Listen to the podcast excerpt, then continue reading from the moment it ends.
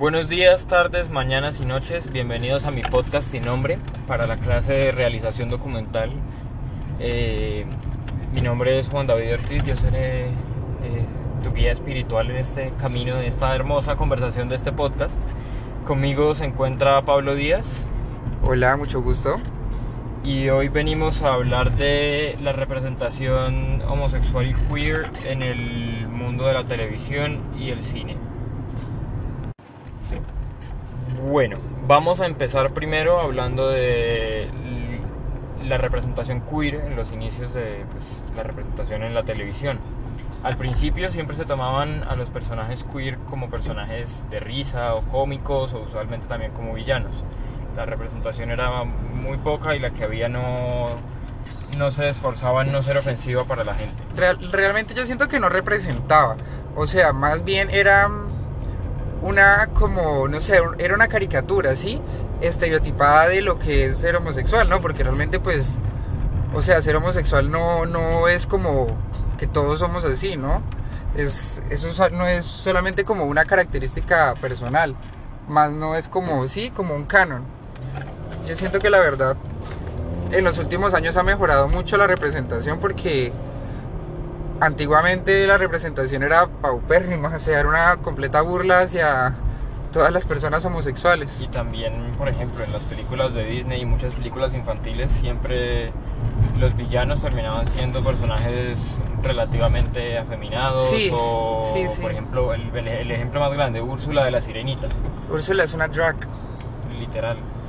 Y... Se inspiraba en una drag queen muy famosa de la época. ¿Cómo es que se llama? Ay, no, no recuerdo, pero sí sé que la inspiraron en una drag Sí, que ella actúa en, en las películas de John Waters. o como por ejemplo Garfio. Garfio también es extremadamente afeminado, aunque ser afeminado no es no significa que sea homosexual, ¿no? Sí, pero lo basan en, en estereotipos. Es que ese es el problema cuando, o sea, uno no puede este, estereotipar una preferencia sexual porque, o sea, literalmente cada individuo es diferente. O sea, hay homosexuales extremadamente afeminados como extremadamente masculinos como hay heterosexuales femeninos, ¿no? Entonces, sí, yo siento que por ese lado ya le iba embarrando la representación que, que pues nos daban en los medios y que siento que realmente es un problema muy grande, ya que mucha gente eh, no tiene acceso a toda la información, ¿no? Y mucha gente puede llegar a pensar que pues todos los gays somos así, ¿no? Y pues literalmente cada persona es diferente, como acabo de decir. De ahí viene un ejemplo que quiero traer adelante ahora, que es pues, representación en la televisión colombiana, más que todo en las telenovelas. Hugo Lombardi. El, el, referente homosexual de un personaje en la televisión colombiana más grande es, como acabas de decir, sí.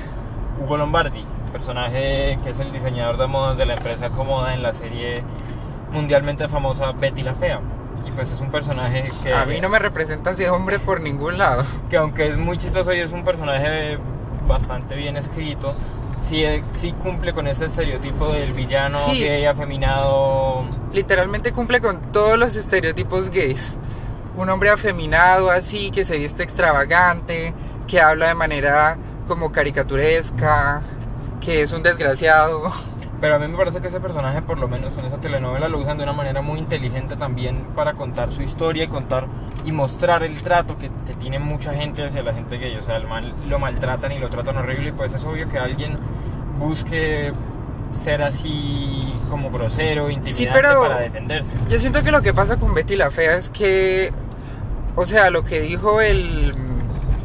¿Cómo se llama este muchacho? El, el novio de Betty el protagonista. Armando. Armando, no recuerdo el nombre del actor, que le hicieron una entrevista hace poco y él decía que esa, ese programa, esa novela en este momento no se pudiera haber grabado porque literalmente todo está mal con eso. O sea, es machista, es xenofóbica, racista, racista clasista. Eh, Tratan mal a la gente fea. Sí, o sea, es una cosa horrible. Pero pues sí, yo siento que, o sea, lo que decía Juan es muy cierto. Hugo Lombardi es un personaje que uno lo quiere porque es extremadamente gracioso, ¿no? Pero siento que eso genera, o sea, es un problema, ¿no? Porque digamos, eh, Betty la Fea se transmitía en su momento en, en, pues en los canales nacionales, ¿qué significa? Que mucha gente tiene los tres canales nacionales, ¿no? Entonces mucha gente no tiene otro tipo de referentes, por ende piensa, puede crear la idea de que los homosexuales somos así Y no, Yo quiero crear, pues mostrar también el ejemplo. ¿Tú te has visto Pasión de Gavilanes? no. Bueno, hay un personaje El de muro. Pasión de Gavilanes que es gay. Uy, Dios, yo, pues la, pues, lo volvieron a pasar ahorita por Caracol, si no estoy mal. Uy, no, qué horror. Señor. Pues la verdad yo no me lo he visto, pero, pero sí he escuchado de que el tipo es un payaso completo. Uy, no, es que es una cosa, o sea, el, el estereotipo... Ese no es el que, que acosan como a los héteros. Eso es lo Sí. otro. Qué maña de, de, por ejemplo, también de Hugo Lombardi representarlo a uno como acosador de héteros. O sea, güey, uno no se va a meter con un heterosexual. Porque primero, usualmente los héteros que creen que uno se va a interesar en ellos son gente, manes como feos o sí, con ningún tipo de, de, de cualidad interesante, ¿no? Con masculinidades frágiles. Sí, básicamente. Y eso, pues no sé, a mí me, me, me, dolía tanto ver esos personajes porque eso es lo que, lo que la gente termina pensando. Y la representación queer es muy importante porque es lo que puede alguien darle un ejemplo de, no, es que pues me siento identificado con este personaje, de pronto yo soy así. En cambio, la gente que no se quiere sentir y no se siente relacionada con estos personajes por la personalidad, por cómo los muestran, por el trato que les dan, pues va a decir, no, pues yo no quiero ser así y, y entran en negación. Yo siento que, que ahorita en este momento se está haciendo pues un cambio grande, ¿no? O sea, yo siento que la representación que se nos está dando en los últimos tres años ha sido muy buena. Por ejemplo, eh, con programas como tipo Steven Universe que todos son les, todas las chicas son, pero pues son gemas, no tienen género, pero teóricamente son lesbianas, ¿sí? Y la, y la representan como algo bonito, sí, algo estético. También hay una, un programa de Disney que me gusta, pues se llama Andy Mac, no sé si ustedes lo conocen, eh, que fue la primera pareja gay en, Disney, sí, me gusta mucho porque manejo, o sea, la representación que le da es una representación muy bonita porque son dos niños de colegio, más o menos como 15, 16 años, y pues cuenta que el chico se, pues él no es el protagonista, pero sí, lo, lo normalizan, o sea, es algo normal, que el niño le gusta a otro niño y al niño también le gusta, y pues entonces, eh, pues cuentan como ese proceso de una manera bonita, o sea, normalizarlo. Que yo siento que eh, lo más importante con un tema polémico, pues aunque sea algo normal, porque la homosexualidad es algo completamente normal, es normalizarlo, ¿sí? Y no de normalizarlo de una manera burle- bu- como burlesca, sino burlesca, no está mal dicha, burlona, sino de una manera pues normal, o sea, ¿sí? Ya te iba a decir, tranquilo, Cher, tranquila, Cristina. Porque... Por Burlesque, la película. Ah, sí, entonces, por ejemplo, ese tipo de representaciones me gustan porque le puede demostrar a los niños como que sentir, o sea, que si un chico se identifica como homosexual y tiene un referente el cual dice, wow, sí, estos dos muchachos son niños comunes y corrientes, eh, sí, como yo, como tú, sí me entiendes, o sea, yo siento que eso es muy importante porque le da una representación o un modelo al cual uno puede decir, wow, yo soy como ellos, o sea, entonces sí está bien lo que estoy haciendo, no soy un Hugo Lombardi o para ser gay no tengo que ser un personaje de caricatura.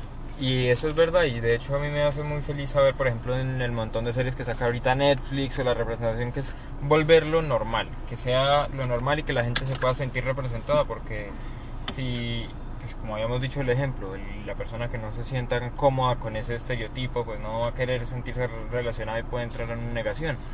Pero claro, ahorita también está el tema de la sobreexposición del contenido queer y mostrar por mostrar y... Pero yo siento que eso, o sea, no está mal por el hecho de que duramos mucho tiempo siendo invisibles. Ah, no, sí, pero yo digo, por ejemplo, ahorita muchas empresas pueden aprovecharse para sacar dinero y provecho de esa situación. Pero en última siento Porque que... ahorita hay una demanda muy grande para pues, series queer. Y a la gente les le encanta consumirlas y verlas. Uno Pero- lanza pero una no- yo siento en que no tiene- Y salen cinco series. Pero yo siento que no hay ningún por- problema. Ah, no, pues no hay problema. Porque en últimas Mientras se haga una hacerlo comercial, hacerlo comercial lo hace más visible. ¿Sí? Y si es algo que la gente está consumiendo porque le gusta, pues es bueno, porque pues entre más comercial sea, pues más gente lo va a ver y más se va a consumir eso. Y más representación se va a tener. Bueno, en conclusión, eh, es bueno que la representación esté mejorando. Todavía hay pasos por mejorar. Muchísimo camino por Y recorrer. sobre todo con la con la comunidad trans ahorita yo siento que Ay, eso es otro, es que eso ya es otro, yo siento que eso ya es- hace parte de otro tema, porque eso ya implica muchas cosas, o sea, siento que no, no, no entra en lo mismo, ¿sí? Sí, es verdad. Pero bueno, eh, con eso concluimos nuestro querido podcast sin nombre. Eh, espero estén teniendo una buena muy tarde, mañana, noche o un bonito atardecer. Y les deseo una buena vida. Muchas gracias. Adiós.